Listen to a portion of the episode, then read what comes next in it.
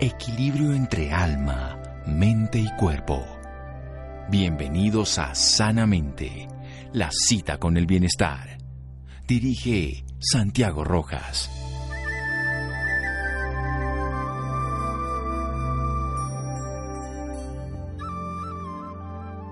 La felicidad depende de nosotros mismos. Aristóteles. Buenas noches, estamos en Sanamente de Caracol Radio. Hace unos días tuve el gusto de participar en un evento de aquí nuestro querido departamento de Cundinamarca, donde estaba la Universidad de Cundinamarca, donde estaba la gobernación y donde estaba una secretaría muy interesante que tiene que ver con el bienestar, que es la felicidad. Ellos hicieron una investigación, algo que uno tendría que valorar es que una entidad gubernamental oficial le diera importancia a la felicidad. Es un tema esencial, es una búsqueda del hombre, del ser humano, desde Aristóteles, desde todos los grandes investigadores, sobre todo de ciencia moderna. Estamos hablando primero de filosofía y luego de ciencia. Siempre han dado importancia a la búsqueda esencial del ser humano. Pues en una consejería les dio por investigar si los seres humanos en este caso masculinos, hombres más violentos, menos violentos, y se encontraron con cosas muy interesantes. Primero que no tenemos ni idea, cosa que es muy interesante porque nos hace valorar descubrir al ser humano y luego una estrategia y unas pautas para lograr un proceso de felicidad. Y voy a hablar con una coach y docente en formación de segundo año del doctorado en pensamiento complejo, máster coach grado, experto coach educativo, magíster en ciencias económicas, especialista en evaluación socioeconómica de proyectos. Ella es administradora de empresas de profesión. Ella tiene experiencia en consultoría en el fortalecimiento de relaciones interpersonales, en emprendimiento y la innovación de competencias blandas, jefe de planeación, líder de proyectos, asesora del Ministerio de Comercio, investigadora universitaria de temas de trabajo como competitividad, productividad, instituciones, emprendimiento, relaciones interpersonales, inteligencia emocional, comunicación organizacional, competencias blandas para la innovación, la creatividad y el emprendimiento. Toda una historia personal que termina convergiendo en este tipo de investigación. Es la doctora Luz Daisy Flores. Doctora Flores, buenas noches y gracias por acompañarnos. Doctor Santiago, muchas gracias. Feliz de ser parte de su programa. Bueno, ¿y qué es esto de que se pusieron a buscar, vamos a decirlo de una manera corta para desarrollarlo en la siguiente parte del programa, de por qué o si era cierto que los hombres somos más violentos? Interesante esa pregunta. Pues sí, señor. Esta es una investigación que hicimos eh, un equipo interdisciplinario de la Universidad de Cundinamarca. Esta investigación la lideró la profesora Luz Alejandra Rivero Sáchica. Ella es psicóloga y magíster en administración. Nos acompañó Ivonne Castellanos Acosta, psicóloga y magíster en planeación socioeconómica. Y yo hice parte también del equipo, eh, ya con esos títulos que usted mencionó de mí. En la parte directiva nos acompañó nuestro decano de la Facultad de Ciencias Administrativas Económicas, la doctora Luz Mirella Rincón, coordinadora del programa de contaduría de Chía, y el doctor Carlos Augusto Trujillo, coordinador del programa de administración en Chía. Ellos, este equipo directivo, recibió una invitación de la Alta Consejería en Bienestar y Felicidad de la Gobernación. Y cuando tuvimos la oportunidad de conocer a la Alta Consejería y reunirnos, ella nos dijo lo siguiente, mire, nosotros queremos investigar por qué los hombres son más violentos y sobre todo en el departamento de Cundinamarca. De entrada, nosotros le dirigimos a la, a la alta consejería, es muy importante investigaciones que tengan que ver con violencia de género, pero si afirmamos de entrada que los hombres ya son violentos, pues estamos haciendo un juicio de valor. Y eso eh, contradice nuestra labor como investigadores, donde debemos formular preguntas de investigación más neutrales. Entonces tuvimos una reunión profunda con la alta consejería y hicimos un acuerdo que revisáramos primero cuáles son los factores de análisis de las variables biológicas, psicológica y social en la construcción de felicidad entre hombres y mujeres. Y particularmente revisáramos Doctora Luz Daisy, vamos a dejarlo en punta porque vamos a seguir con esa idea. Me encanta cómo lo abordaron ustedes y lo que han ido encontrando. Por eso vamos a hacer un pequeño corte para que desarrolle esta idea. No es si los hombres no, no es una idea que podamos prejuzgar, sino vamos a descubrir, pero vamos a descubrir esos principios de felicidad, de bienestar, de sociabilidad que tenemos los cundinamarqueses, en este caso en que yo soy de Tolimense, pero vivo en Cundinamarca, vivo en La Calera. Aquí seguimos en Sanamente de Caracol Radio. Síganos escuchando por salud. Ya regresamos a Sanamente. Bienestar en Caracol Radio. Seguimos en Sanamente.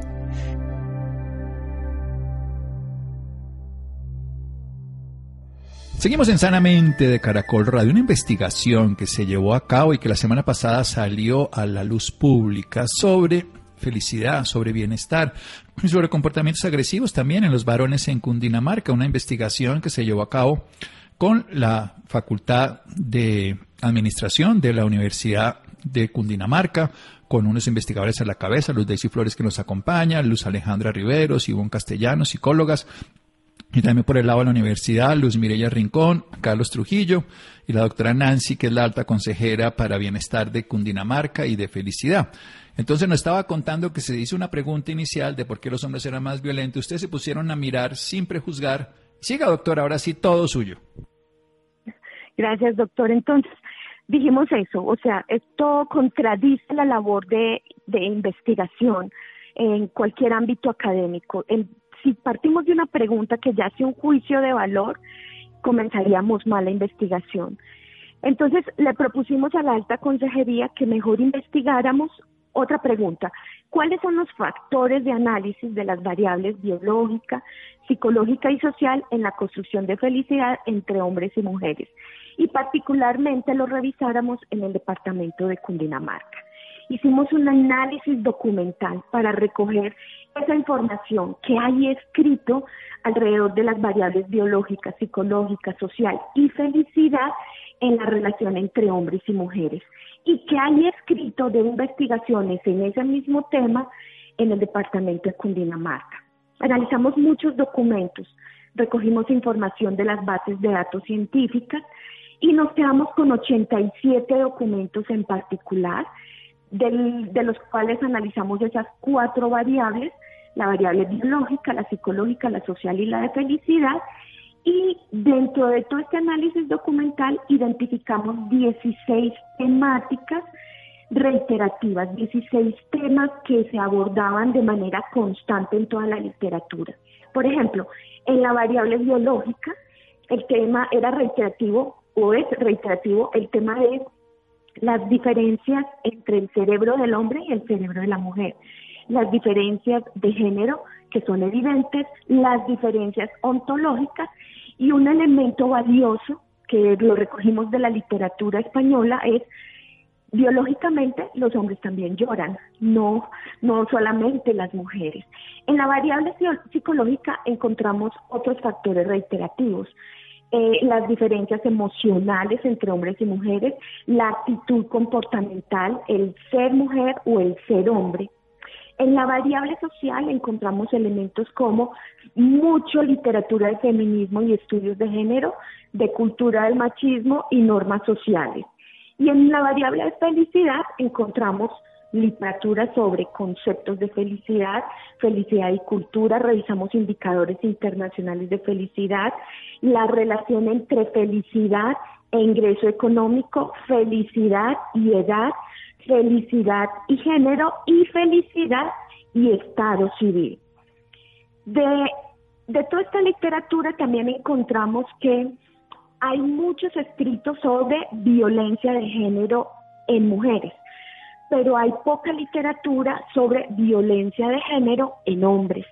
La, eh, España es quien tiene más artículos sobre el tema y hace un llamado a que deberíamos hacer más investigaciones también eh, en ese sentido.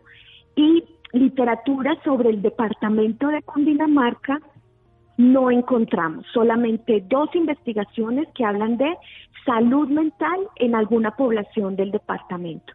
Entonces, con eso concluimos la investigación diciéndole a la alta consejería mm, varios elementos. Uno, por ejemplo, que es necesario poder validar esa pregunta de si los mm, hombres son más violentos haciendo un trabajo de campo. Y ahí las comisarías de familia, las entidades prestadoras de salud y entidades educativas en las 15 provincias del departamento nos podrían arrojar información real para poder aproximarnos a resolver esa pregunta. Pero en cuanto a las variables biológicas, psicológicas, social y de felicidad, también es importante hacer un trabajo de campo con estas mismas entidades, comisarías de familia, entidades prestadoras de salud y entidades educativas, abordando las 15 provincias para aterrizar estos planteamientos, estas frases que son más desde la hipótesis que desde la evidencia científica. Vemos que es importante hacer estudios de violencia de género en ambos sentidos, no solo mujeres, sino también hombres. Y, consideramos que las razones y las causas de la violencia masculina todavía no han sido estudiadas en el contexto de la realidad cundinamarquesa por lo que es fundamental orientar ese trabajo de campo que permita profundizar en las causas y en los mecanismos de solución de esa problemática. encontramos que la alta consejería ocupa un papel importante como la líder de la política en felicidad y bienestar. Reconocemos eh, que haya una entidad pública que se haya prestado a hablar de estos temas. Y como nos decía la doctora Nancy Patricia, que a veces las críticas abundan porque hablar de felicidad es para algunas personas en su imaginario mental creer que se va a hablar ya de un circo y de payasos. La doctora Nancy Patricia ha sabido liderar este tema de manera contundente em, en contra de, de las críticas que se pudieran dar. Y académicamente, pues la Universidad de Cundinamarca encuentra que puede ser ese brazo académico que acompañe los estudios de violencia y orientar a más investigaciones em, para poder abarcar información más exacta alrededor de las 15 provincias. Mm, en la presentación nosotros decíamos em, que todos nosotros tenemos siempre situaciones que nos marcan nuestros estados de bienestar y de felicidad. Em, por más títulos y por más experiencia profesional que tengamos, la vida siempre nos trae estos retos, pero aún así nosotros hacemos parte de las estadísticas de excepción, porque nosotros contamos con herramientas, con una red de apoyo que nos puede acompañar a elevar esos indicadores de bienestar y felicidad. Sin embargo, esa es otra hipótesis, consideramos que la mayoría de la población en el departamento no hace parte de las estadísticas de excepción y tal vez la mayoría de la población en, los, en las 15 provincias sí necesitan más instrumentos eh, y acciones concretas que les permita incrementar esos indicadores de bienestar y felicidad. Entonces, esa es la labor que nosotros tenemos como Universidad de Cundinamarca, poder ser un brazo académico investigativo para seguir profundizando en estos temas y compartir este propósito de departamento de fomentar mm, acciones de bienestar y de felicidad. Esa es la investigación, doctor Santiago. Bueno, excelente. Acciones de bienestar y felicidad desde la cabeza de la doctora Nancy Patricia, la alta consejería, pero también desde un protocolo de la humanidad de ser felices y tener bienestar. Quiero que hablemos después de un pequeño corte de estas variables biológicas un poco más que encontraron, la psicológica, social la felicidad que encontremos como punto de referencia porque la investigación de ustedes sigue y nos va a mostrar no solamente lo que ocurre, sino qué podemos hacer con lo que ocurre. Seguimos en un momento aquí en Sanamente de Caracol Radio síganos escuchando por salud. Ya regresamos a Sanamente. Bienestar en Caracol Radio. Seguimos en Sanamente.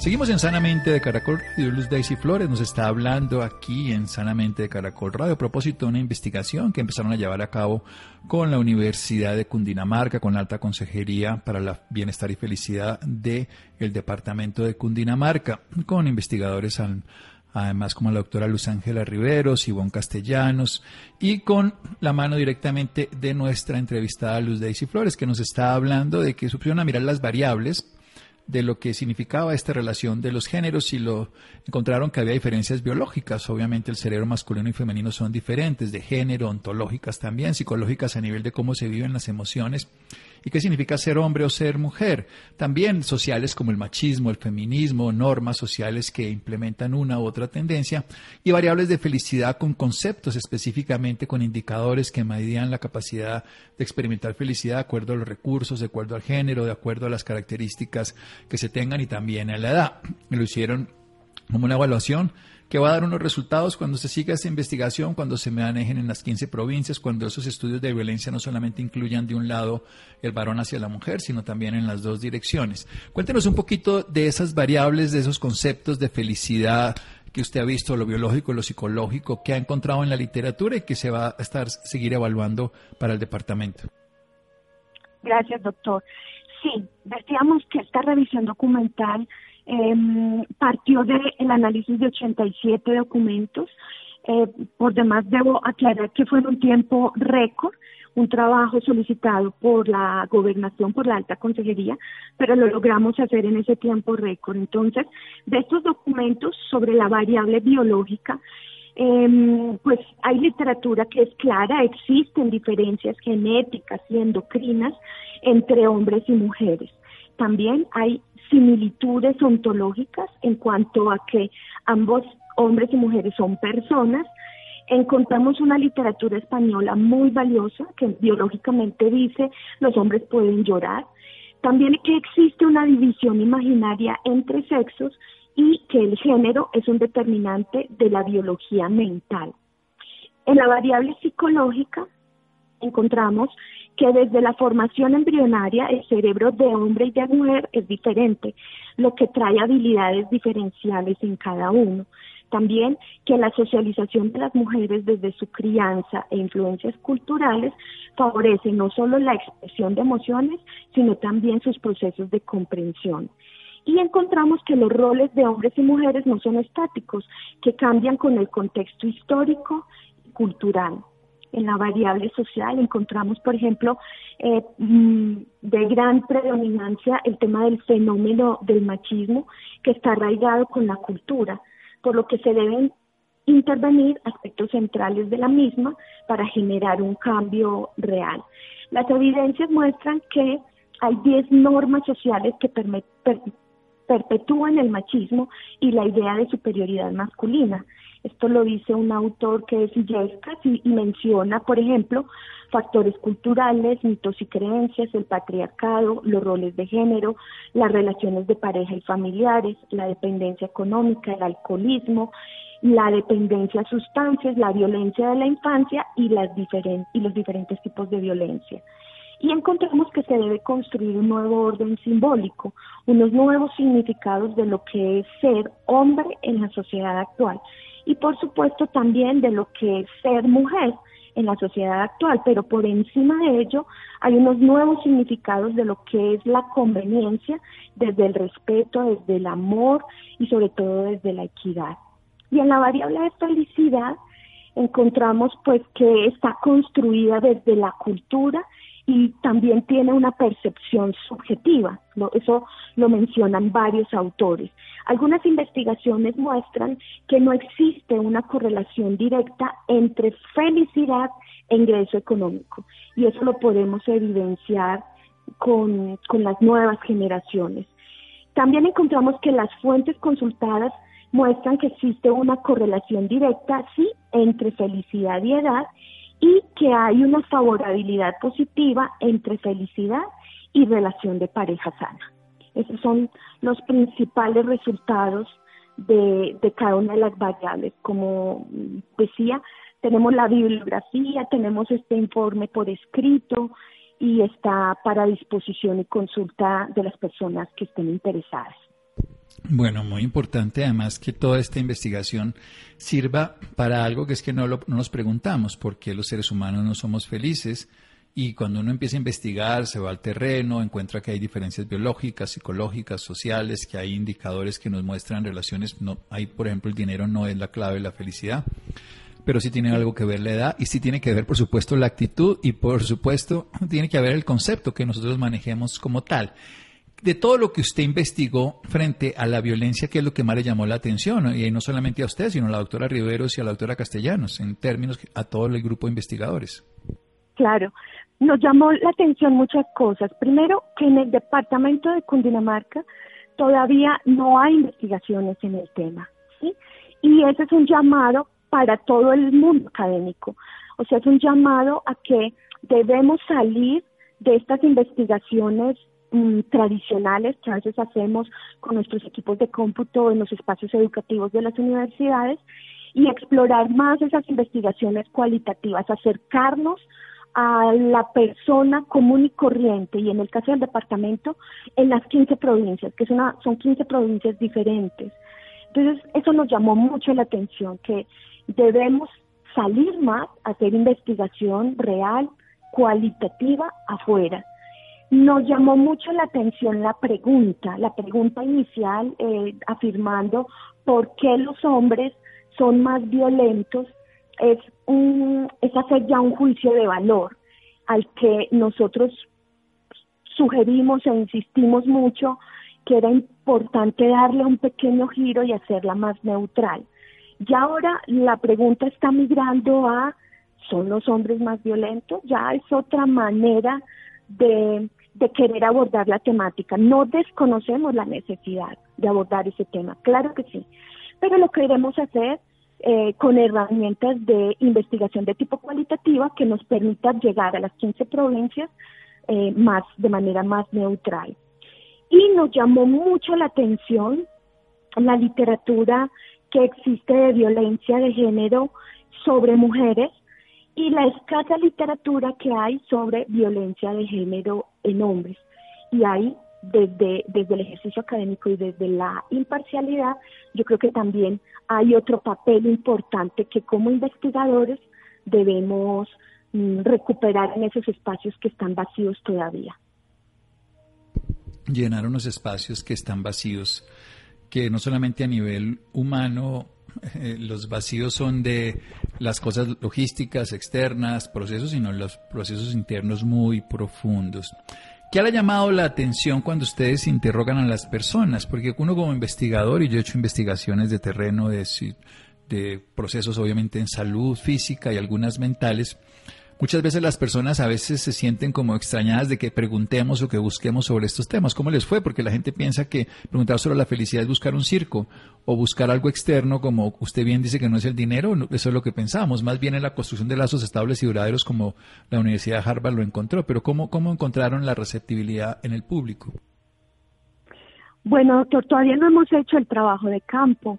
Esa es una propuesta que hicimos como universidad eh, la, la batuta de todo este tema lo tiene la alta consejería, la gobernación, y esperamos que algún día lo logremos llevar a cabo. Eh, también que, la, que la alta consejería eh, siga explorando este papel de el apoyo académico para fortalecer los temas de bienestar, de felicidad, pero digamos nosotros solamente como como investigadores de la Universidad de Cundinamarca, cuando hemos hecho investigaciones, eh, por ejemplo, yo tuve la oportunidad de liderar una investigación sobre talento humano en un hospital público del departamento y sé que mis colegas hacen un trabajo muy valioso de investigación en habilidades blandas en, en emprendedores. Entonces, cuando tenemos hacer, cuando, cuando nos corresponde hacer este tipo de trabajo de campo, donde tenemos que hablar no solo de habilidades duras, sino habilidades blandas, hablar de bienestar en trabajadores, hablar de felicidad a las personas. Mm, nos toma un tiempo inicial para ganar el rapport, la confianza del interlocutor. Y para poderlo lograr, en definitiva, el líder de la entidad o del lugar donde hagamos esa investigación debe ser el primero que se suba al bus del trabajo de campo porque si eres un convencido de que estos temas de habilidades blandas, de gestión del talento humano, bienestar, eh, habilidades emprendedoras, si ese líder es consciente que podemos hablar de estos temas académicamente, pero que son temas, llamémoslo, de conciencia, ¿sí? de humanidad. Si él es consciente de eso, el equipo de ahí para abajo se sube también al bus y lo logra, pero se requiere un líder inicial que se abandere del tema.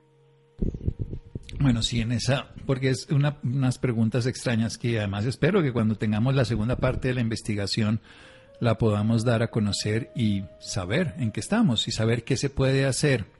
¿Qué le cambió a usted en todo esto que investigó? ¿Cómo ve la felicidad? ¿Cómo ve el proceso hombre-mujer? ¿Cómo ve lo social y lo psicológico en estas variables cuando hizo la investigación, en este caso académica?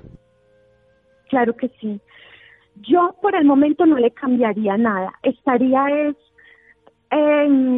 con mucho deseo de, hacer el campo, de hacer el trabajo de campo, eh, de hablar con las personas de todas las provincias, porque eso es lo que realmente nutre este trabajo investigativo y poder sacar unas conclusiones y una literatura para el departamento de Cundinamarca que pudiéramos validar cuáles son las características de esa variable biológica de los hombres y de las mujeres, pero en el departamento de Cundinamarca, las características psicológicas y los temas de felicidad, que dejáramos de hablar en lo abstracto a poder aterrizar la realidad cundinamarquesa que la quisiéramos conocer. Eso es lo que yo preferiblemente haría. Y partiendo de, un principio de investigación em, sin juicios de valor a priori, sino dejándonos sorprender por los resultados del trabajo de campo dejándonos sorprender por los resultados. Sí, yo creo que además si uno prejuzga, en este caso por prejuicios, pues termina encontrando lo que busca o termina desdeñando la investigación porque no sale lo que uno busca. Y los investigadores siempre tenemos es que estar abiertos a lo que sea y la ciencia crece a través de preguntas sin respuesta que responden los hechos y no hipótesis preconstruidas que nos llevan a resultados amañados, por decirlo de otra manera sencilla. Quiero terminar entonces con que nos haga una invitación para desarrollar la felicidad de acuerdo a lo que aprendió, porque ese es el propósito en últimas de encontrar esas variables adecuadas para que las personas la puedan desarrollar. Ok, doctor.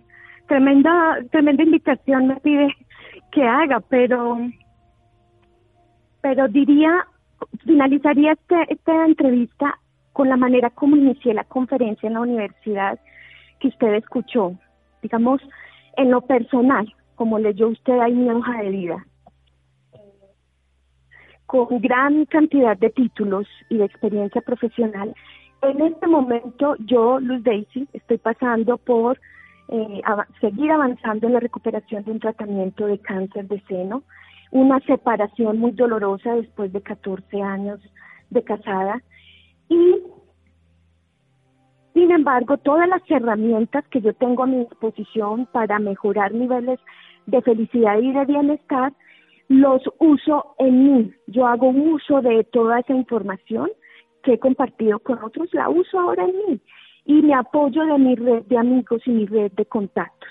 Y eso eh, me hace parte de las estadísticas de excepción, porque la mayoría de la población no tiene estas herramientas. Entonces yo diría, para que los temas de bienestar y felicidad se vuelvan realidad, primero es volverlos prácticos en nuestra idiosincrasia, en la que cada uno vivamos, volverlo práctico, apoyarnos de una red de amigos, de familia, de contactos.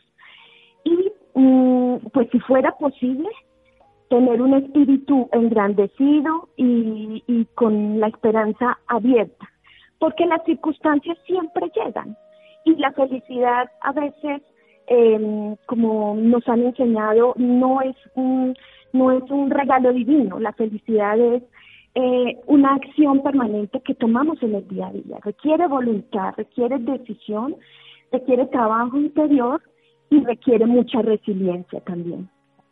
Requiere trabajo interior, pero usted ha concluido con esto lo que Harvard 75 años dijo y lo que muchas personas, más vale amigos que plata en el buen sentido del término, exacto, una red social de apoyo, pero no estamos hablando de una red pues de Instagram, no Twitter o esto, sino una red afectiva, útil, práctica y disponible. ¿Dónde podemos acceder entonces a la información de esta investigación? Gracias, doctor. Pues se puede acceder en la Universidad de Cundinamarca, en la extensión CHIA, eh, con la coordinación de los programas de contaduría pública y de administración de empresas. Y también pues está disponible en nuestros correos electrónicos. El mío es ldaisyflores arroba ucundinamarca.edu.co. ldiciflores.ucundinamarca.edu.co. Y recordemos que esta investigación se llevó en la Universidad de Cundinamarca, donde en la sucursal de Chía, la sede de Chía, donde se podría aprender más y donde van a investigar. Yo hago esta bulla también es para que esto siga y para que aprendamos y descubramos en qué consiste nuestra realidad íntima como ciudad eh, capital, Colombia, en este caso, eh, zona, región, Cundinamarca, lo que quieran, cualquier lugar que lo haga estará bien. Pero lo importante es que se empiece y se siga. Esas primeras investigaciones, los pioneros les cuesta trabajo, pero luego se vuelve fácil. Doctora, la felicito y a todo el equipo, a Luz Alejandra, a Ivonne, al decano, allá a Luz Mirella, a Carlos y a Nancy Patricia, todo el equipo que ha participado en esto. Muchas gracias, doctor. Y acá volveremos a tocar las puertas de su programa para seguir compartiendo los resultados de nuevas investigaciones. Seguro que sí, y aquí estarán abiertas. Muchísimas gracias. Seguimos en Sanamente de Caracol Radio. Síganos escuchando por salud. Ya regresamos a Sanamente. Bienestar en Caracol Radio. Seguimos en Sanamente.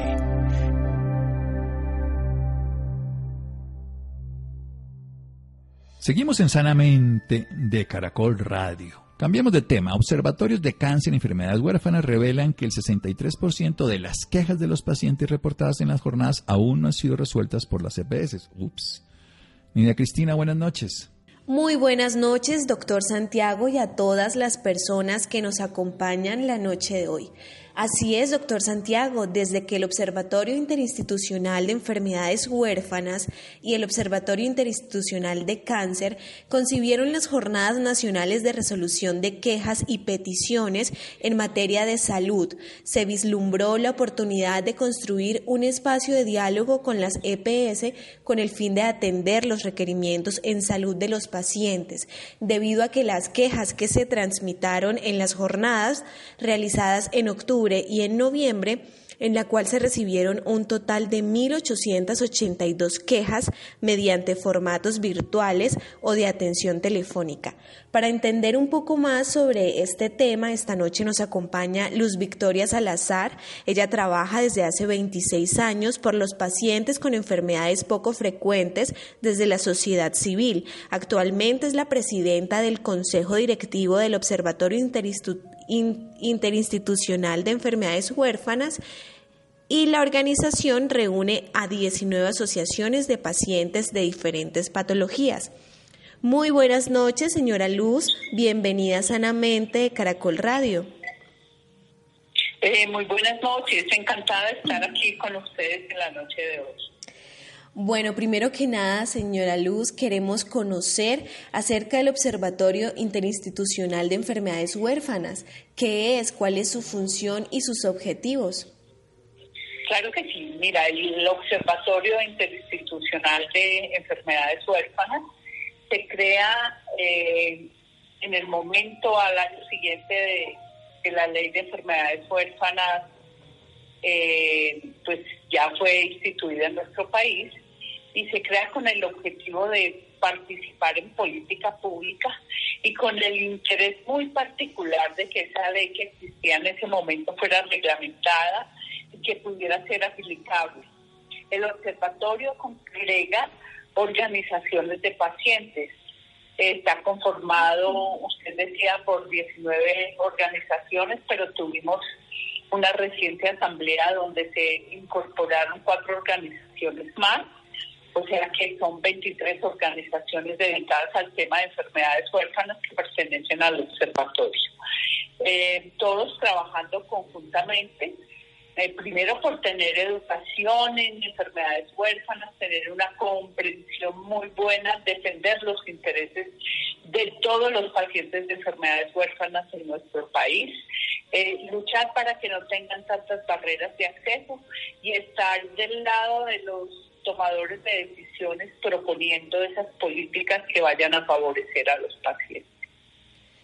Muy bien, señora Luz. Teniendo en cuenta lo anteriormente mencionado, de acuerdo al espacio que dieron para estas quejas y peticiones, eh, ¿con qué fin se estuvo realizando estas jornadas y qué pudieron encontrar de ello?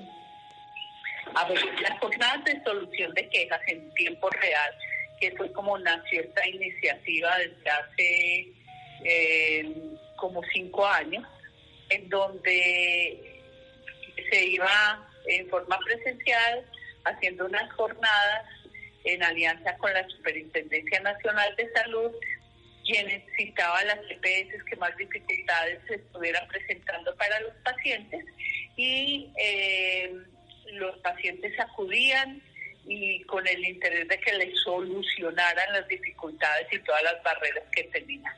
Llegamos a pandemia, las quejas se incrementan, no podemos tener esas jornadas eh, presenciales, pero buscamos la forma de tenerlas virtuales, siempre con en alianza con la Defensoría del Pueblo y con el apoyo además, mm, perdón, en alianza con la Superintendencia Nacional de Salud y con el apoyo además de la Defensoría del Pueblo. En este año, entonces, esas jornadas virtuales pues hicieron que muchos pacientes acudieran a intentar solucionar sus dificultades colocaron, tú tienes una cifra de 1.800 quejas, pero luego en diciembre hubo otra jornada y completamos las 2.000 quejas. Eh, con muchas, muchos temas, el prioritario es la no autorización con, de citas con especialistas, no entrega de medicamentos, eh, procedimientos que no se autorizan y resulta que eh, esperábamos que las EPS asumieran esa responsabilidad de brindarle a los usuarios lo que ellos necesitan y, que si no tenían autorizaciones o no tenían eh, la forma de tener esas citas, las consiguieran a través de estas jornadas. Pero realmente no obtuvimos la respuesta que hubiésemos esperado. De esas 2.000 quejas, como 900, casi mil fueron las soluciones que consiguieron los pacientes, o sea, la resolutividad fue solo del 50%. Eh, no todas las EPS citadas acudieron a esas jornadas, eh, también desatendiendo esa convocatoria de la superintendencia, quizás sin tener, asumir esa responsabilidad de atender a los pacientes. Señora Luz, ¿cuáles son esas EPS que tuvieron más incumplimientos y a qué se debe eh, la falta de compromiso con los pacientes? A ver, eh, la EPS que recibió más quejas, un mayor número de quejas fue la nueva EPS. Eh, muchísimas, muchas de las quejas que recibimos fueron para esta EPS. También está eh, Sanitas, Pamisanar, para hablar de peces del régimen eh, contributivo. Y en el régimen subsidiado, pues vimos que hay muchísimas dificultades para los pacientes. Eh, de esas dificultades, pues vale la pena mencionar todas las barreras que está interponiendo la EPS en Sanar, por ejemplo, pero en general hubo de muchas, muchas EPS, estamos pendientes de sacar ese informe definitivo que nos muestra exactamente el tipo de quejas y eh, las quejas por EPS. Señora Luz, ¿cuáles fueron esas inconformidades que tuvieron los pacientes y cuáles eran las quejas que se podían tramitar? Mira, la mayor inconformidad fue la siguiente. Nosotros estábamos citando a los pacientes a una jornada donde hubo la promesa de que las CPS iban a solucionar esas dificultades que estaban enfrentando en un gran número. Pero realmente no ocurrió de esta forma y se quedaron con la queja, pero sin la solución. Eh, es una jornada que está, eh, digamos, supervisada y al tanto de todo lo que está pasando en la Superintendencia Nacional de Salud. Y a un paciente entonces le queda el desconsuelo de ni con la promesa de solucionar la queja, ni con la supervisión de la Supersalud, que es el organismo encargado de esa vigilancia y quizás de llegar a sanciones ha logrado solucionar sus problemas. Entonces, ¿qué le espera a los pacientes? Realmente los pacientes encontraron que la situación es muy difícil para ellos, que llevan por las barreras por mucho rato muchas personas y que no tienen la posibilidad entonces de, de tener solución ni con la super que es el organismo encargado de hacer cumplir las EPS. Nosotros creemos desde las organizaciones que lo que está faltando es que haya mano más dura para esas EPS que no le están cumpliendo a los pacientes. Nosotros tenemos un sistema de salud que debe estar encargado de velar porque los pacientes tengan la forma de cubrir sus necesidades, que no se están inventando, son necesidades que se desprenden de citas médicas, los médicos determinan qué es lo que el paciente requiere y con eso es que los pacientes están haciendo solicitudes y no las EPS no les están cumpliendo. Necesitamos que les hagan cumplir, que tengamos la mano más dura, que si hay lugar a sanciones que se vean, que seamos ejemplarizantes en cuanto a sancionar las EPS que no cumplan. Tenemos EPS que claramente nos están diciendo que no tenemos los dineros para cumplir. Entonces, ¿qué hacen para estar operando sin dinero? Haciendo sufrir y quizás dándole a los pacientes menos oportunidades de tener la salud que requieren o la vida. Eh, tenemos muchas cosas para cuestionar en cuanto a estas jornadas. Teniendo en cuenta toda esta problemática que hay, señora Luz, eh, se espera que a estas personas, porque pues no es nada eh, común, sino que es una enfermedad que hay que tratar a tiempo, eh, se espera poder solucionar o qué se espera precisamente para las EPS y para sus pacientes. Claro que sí. Mira, las quejas quedaron en una plataforma que se construyó. Nosotros conocemos de las quejas, quienes lideramos estas jornadas conocemos de cuáles se les dio solución y a las que no se les dio solución vamos a seguir insistiendo, tanto ante la EPS como a la Supersalud. Y si no llegan a tener solución, vamos a pedir que haya las sanciones a que haya lugar. Claro que sí, porque no es solamente unas cuantas personas, sino que es una gran cantidad, mil personas que necesitan respuesta por parte de las EPS. ¿Dónde podemos encontrar más información, señora Luz? Hay una página que es www.soluciondequejas.org. Allí se puede consultar pues todo lo tipo de quejas y todo lo que se ha manejado en este tema. Eh, ahí nos pueden dejar igual información si requieren algo adicional. ¿Alguna recomendación para nuestros oyentes? Yo creo que, que los pacientes que estén pendientes de que les solucionen eh, requerimientos, las EPS, aquellos para los cuales pasa el tiempo y no hay aprobaciones, por ejemplo, o que les han negado un medicamento que es vital o que no tienen la cita que necesitan, pues nos toca seguir insistiendo con la supersalud. Coloquemos todas las quejas posibles. La supersalud tiene una página donde es posible colocar esas quejas. Lo que necesitamos es demostrar esa inoperancia y falta de responsabilidad de muchas EPS que lo que están haciendo es tener a los pacientes en las condiciones que no se merecen. Muchísimas gracias, señora Luz, por esta información tan valiosa. Esperamos realmente que todos los pacientes que hoy nos escuchan o que tienen este tipo de problemáticas tengan pronta solución.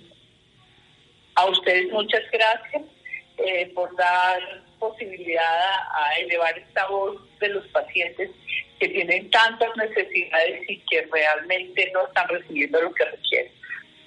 Claro que sí, doctor Santiago, señora Luz y a todos nuestros oyentes les deseo una feliz noche. Gracias por eso, Nidia Cristina, por alertarnos de este tema. Gracias a Laura, Ricardo Bedoya y a Jessy Rodríguez. Gracias a Freddy. Quédense con la voz en el camino con Ley Martin. Caracol piensa en ti.